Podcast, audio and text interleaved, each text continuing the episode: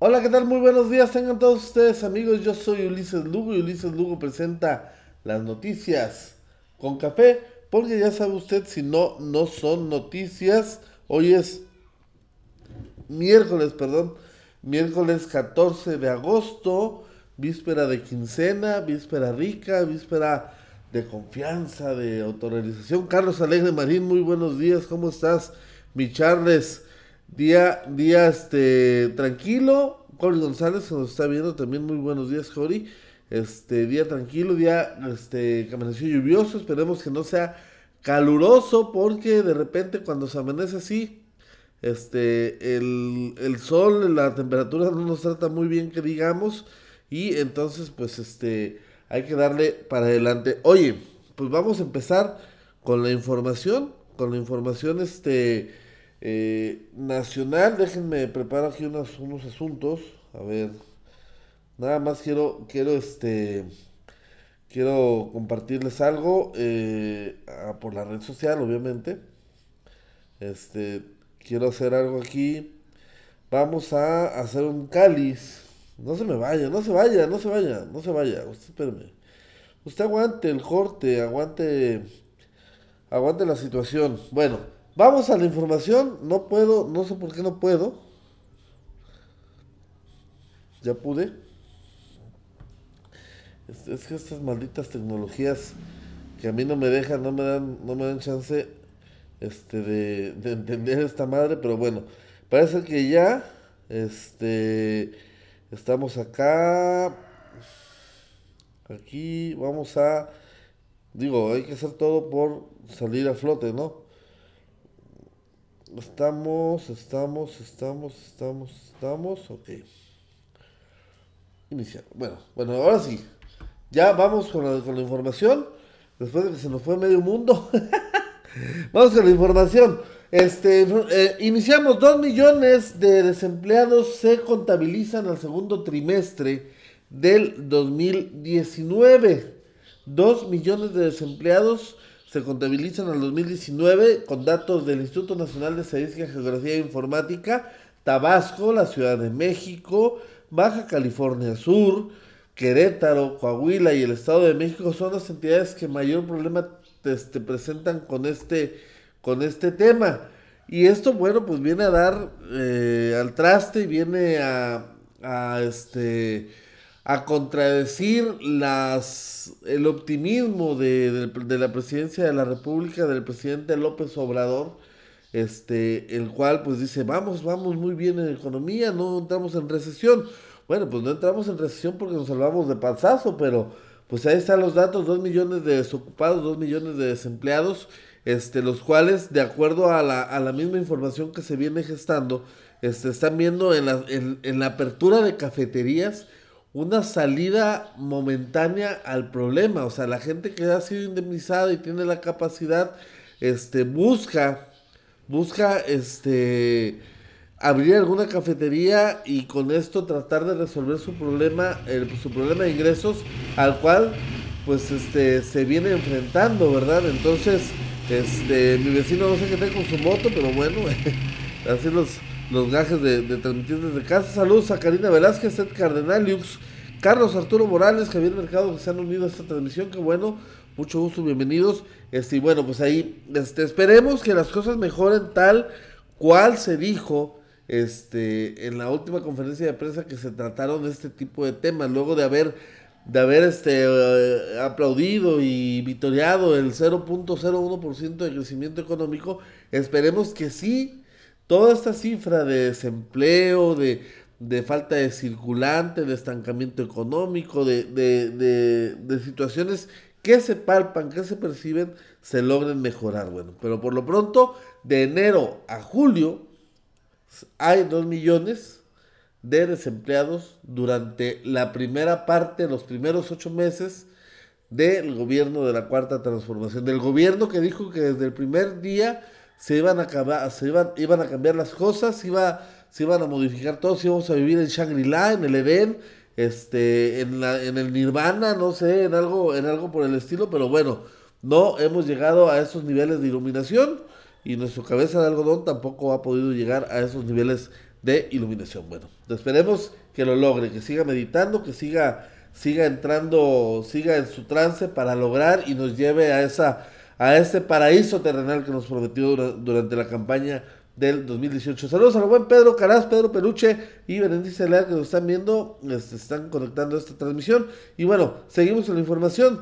este, y mientras en México hay 2 millones de desempleados, el gobierno de la Cuarta Transformación, y, saludo a Brenda Monsalvo, este, apoyará con becas de jóvenes sembrando el futuro de este programa que pasaron a, a El Salvador, a Salvador a Guatemala y a Honduras este para invertirle cerca de 100 millones de dólares este a, o 100 mil millones de dólares, algo así, algo así le van a invertir allá al, al sur del, del, continente, a la parte de Centroamérica más bien, a nuestra parte sur.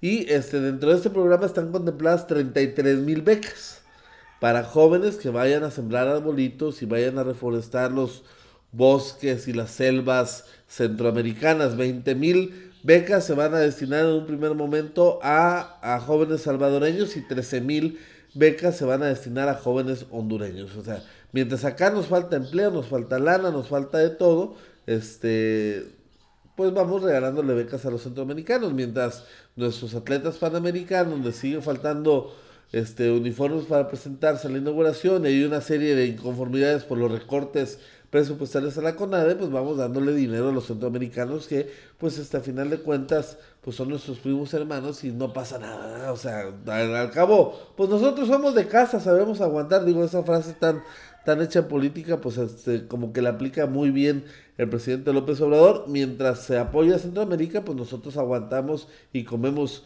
chile en tortillas y nos, y nos amarramos uno y la mitad del otro para ver a cuándo se le ocurre al presidente de la República mejorar las condiciones de vida de los mexicanos y no propiamente con becas, sino con cosas tangibles, pues con cosas reales, no, no solamente con la asistencia social. Pero bueno, ahí, ahí el tema. Saludos a mi primo Alexis Lugo que se está uniendo a la transmisión, también al buen Peter Oss que nos está, nos está viendo. Y bueno, este, el día de ayer, eh, pues se vinculó a proceso a Rosario Robles, Rosario Robles que fuera dirigente nacional del PRD, este, que se peleara con Andrés Manuel López Obrador, que, que este, se pasó a las filas del peñanitismo, que fue titular de la SEDATO, que fue titular de la Sede Sol, y bueno, que ahora enfrenta pues cargos por ejercicio indebido de la función pública y su presunta participación en la malversación de 5 mil millones de pesos. Hay dos temas aquí a destacar mientras saludo a Avi Casellón que también se acaba de conectar.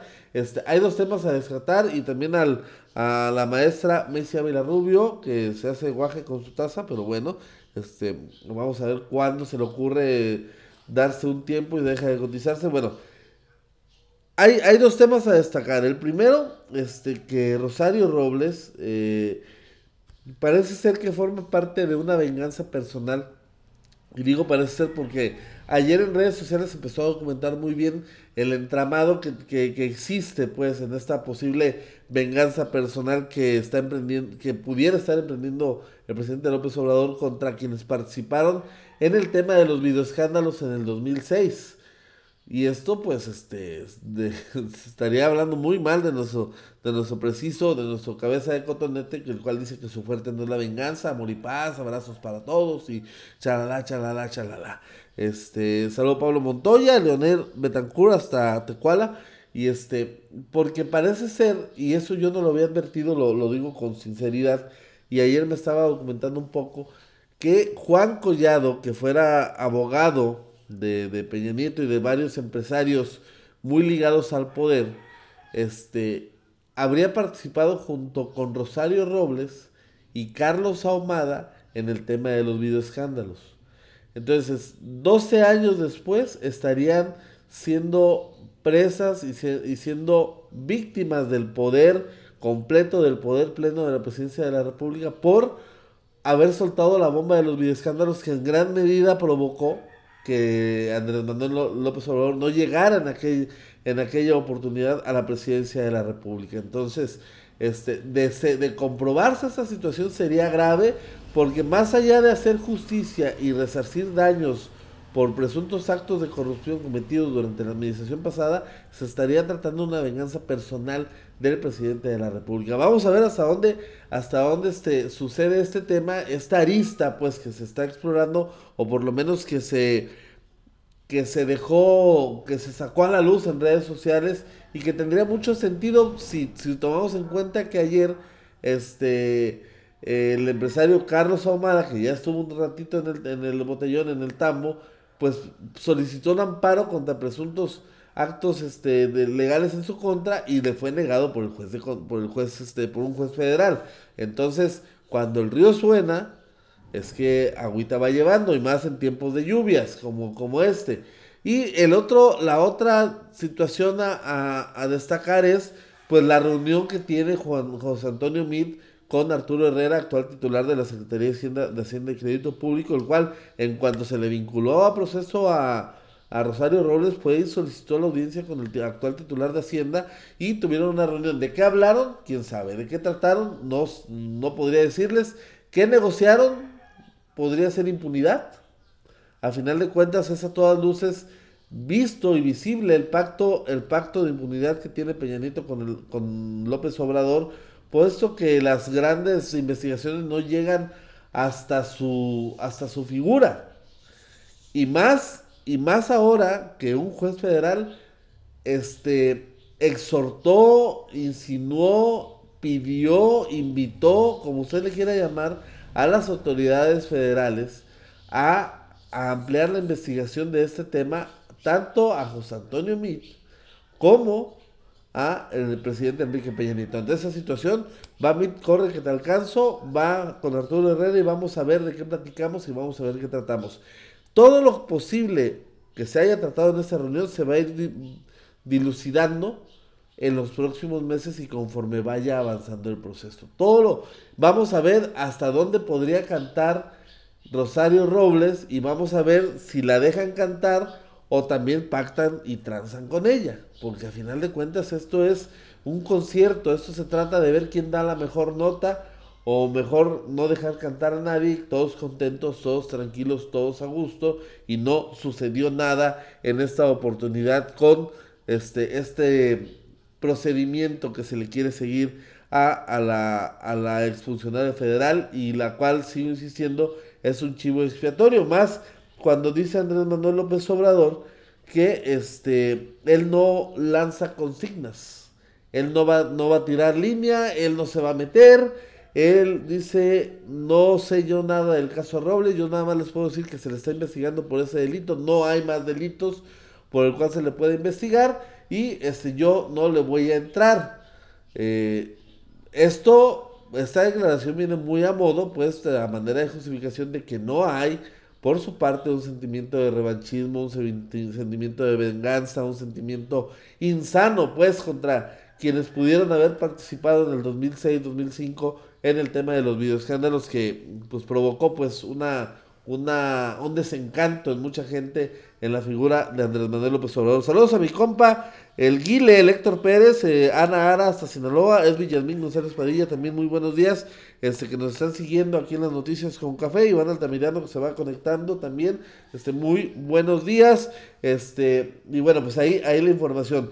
Dice, y también Andrés Manuel López Obrador se, se refirió esta mañana a la reunión que tuvo José Antonio Mit con Arturo Herrera, su funcionario este, estrella de la Secretaría de Hacienda y Crédito Público, y dice, tiene toda mi confianza.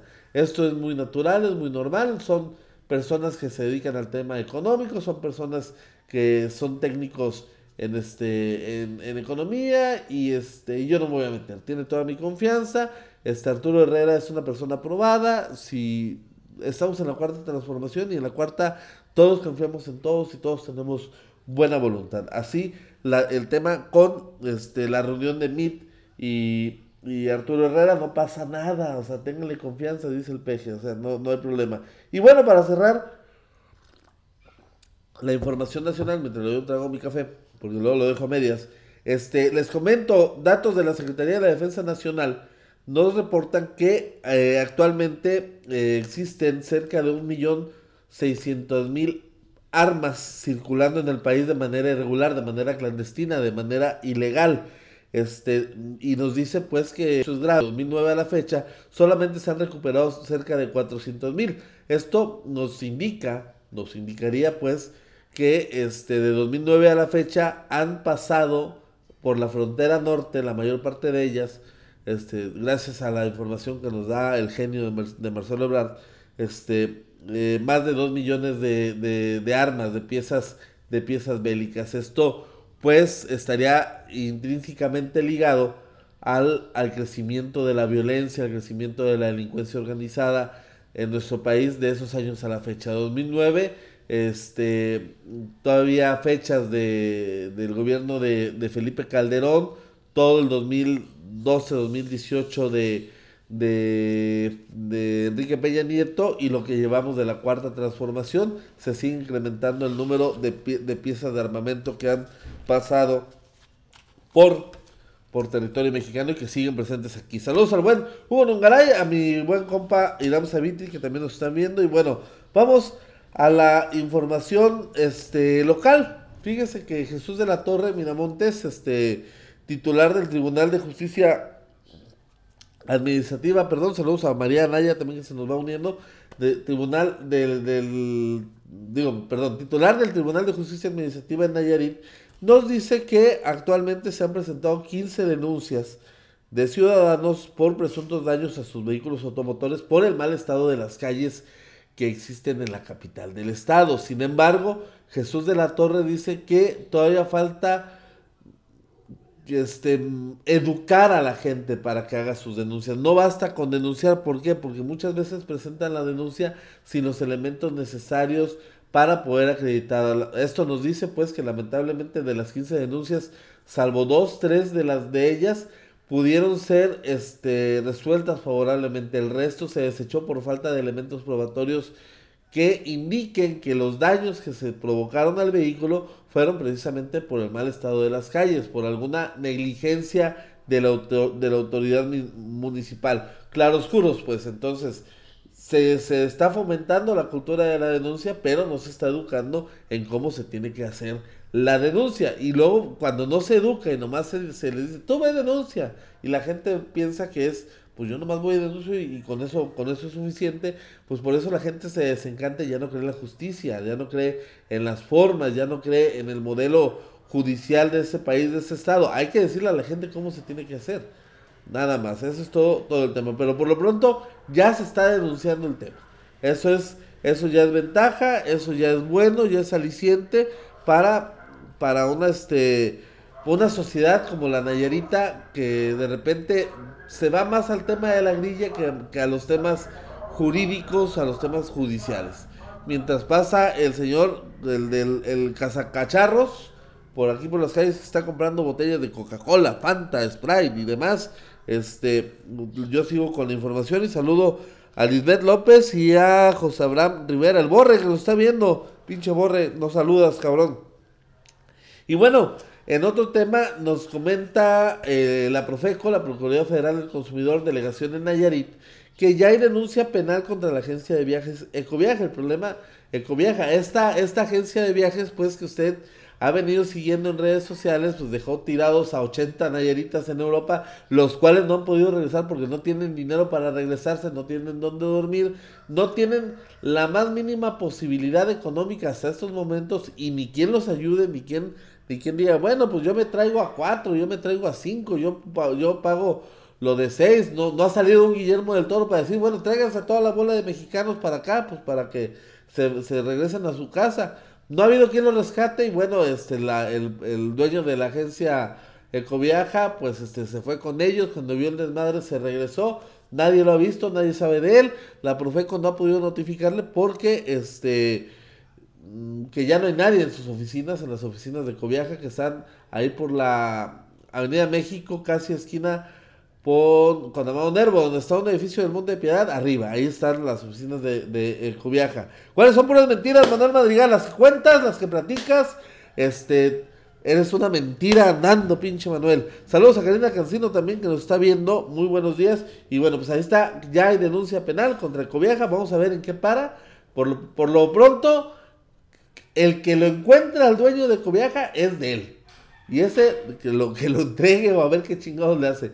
Porque sí está, sí está complicado. Son cerca de 3 millones de son más de 3 millones de pesos lo que, lo que sería el monto del fraude. Ahora, por las condiciones y características del tema este, yo considero que al cuate este, lejos de ser responsable total y maquiavélico, y digo, voy a fraudear a, a, tantas personas con tanta lana, yo pienso que al pobre cuate lo fraudearon. Yo, yo siento, creo, por cómo de repente se da este negocio y los que se han, se han dedicado a esto, díganme si estoy equivocado o no, pero yo, esa es una tesis, una hipótesis que yo tengo de que el cuate se compró todo el paquete, le invirtió y él para sacar más ganancia lo volvió, lo revendió.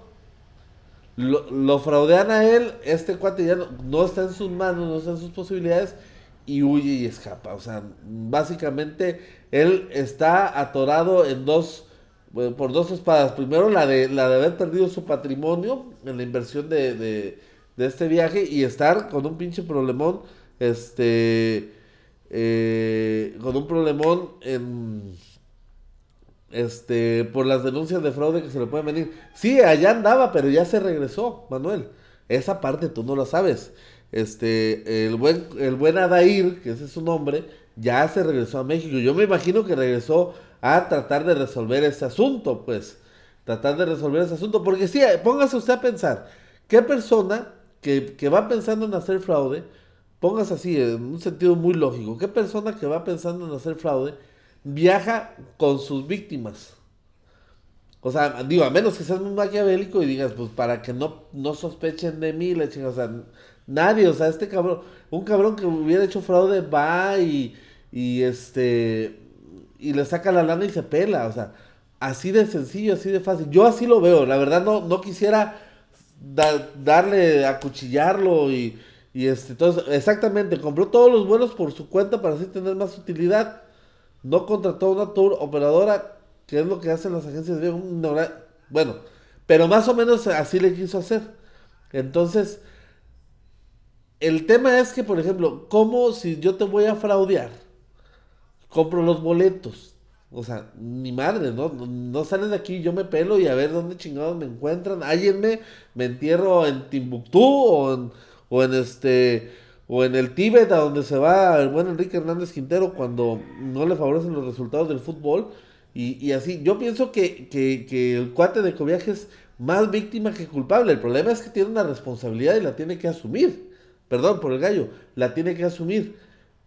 Pero sí se vio ignorante, se vio lento, se vio tonto en el tema y este y pues es lo es víctima de fraude y es acusado del mismo delito. Entonces, vamos a ver en qué para, en, a qué acuerdo puede llegar. Por lo pronto son 3 millones de pesos.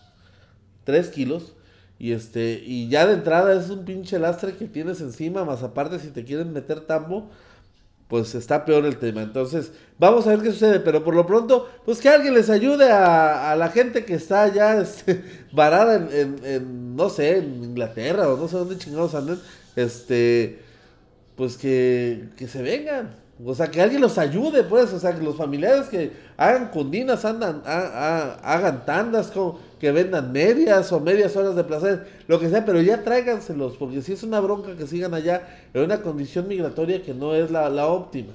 Entonces, este, ojalá, ojalá pronto puedan resolver el tema. Por lo pronto ya hay una denuncia penal, porque, como dice Manuel Madrigal, las compras de buena fe en nuestro país ya no existen. Ya, este pues ya te pueden denunciar y no, y, ni para dónde te hagas. Entonces, Profeco ya, ya tiene este tema para deslindar responsabilidades. Podría irse al bote en un mes la alcaldesa suplente de Compostela, este, saludos a Luis Zamora que también se acaba de conectar, eh, Kenia Núñez, esto por su presunta responsabilidad en el desvío de 15 millones de pesos. Aclaro, esta nota, este tema es algo que yo recogí en redes sociales, en Facebook, es un rumor, no, es, no hay una declaración dada en, ese sentido. No hay una declaración hecha por nadie, por ninguna autoridad este, judicial, una autoridad estatal, una autoridad municipal.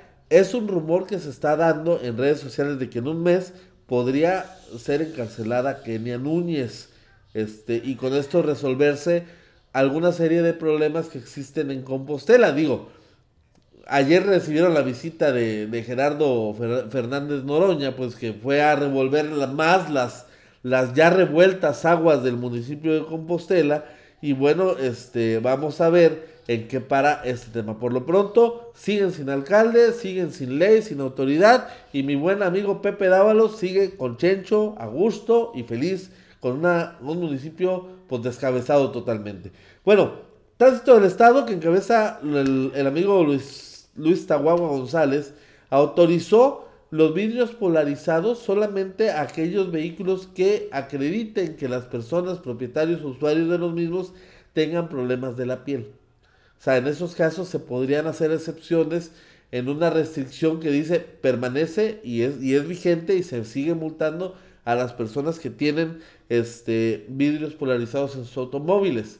Pero aquellos que acrediten que tengan problemas de la piel y el, polarizado no sea tan, tan, este, ahora sí que tan polarizado, tan oscuro, pues podrían este, hacerse excepciones a esta regla por sentido común. Ese es el tema con el polarizado. Entonces, si usted tiene problemas de, de, piel y puede acreditarlos, puede medio polarizar su auto, que se alcance a distinguir, que se alcance a ver y este no, no tendría por qué tener mayor problema con este, con este tema. Saludos al buen Luz Vicarrillo y al buen Bonnie Melena que nos está viendo. Y bueno, cerramos con una nota local este, importante. Lo único bueno que había en el Parián, los frijoles, las órdenes de frijoles, fue motivo de escarnio en redes sociales y este, están próximos a recibir una visita de la Coesprina, Coes, Cofepris Coesprinay, este, la Comisión Estatal de Prevención de Riesgos Sanitarios del, Estado de Nayarit, por el mal estado en el que venden la, la comida. Resulta que un usuario pide, pide una orden de frijoles, eh, por servicio a domicilio y le llega totalmente engusanada, con cacas de mosca y demás.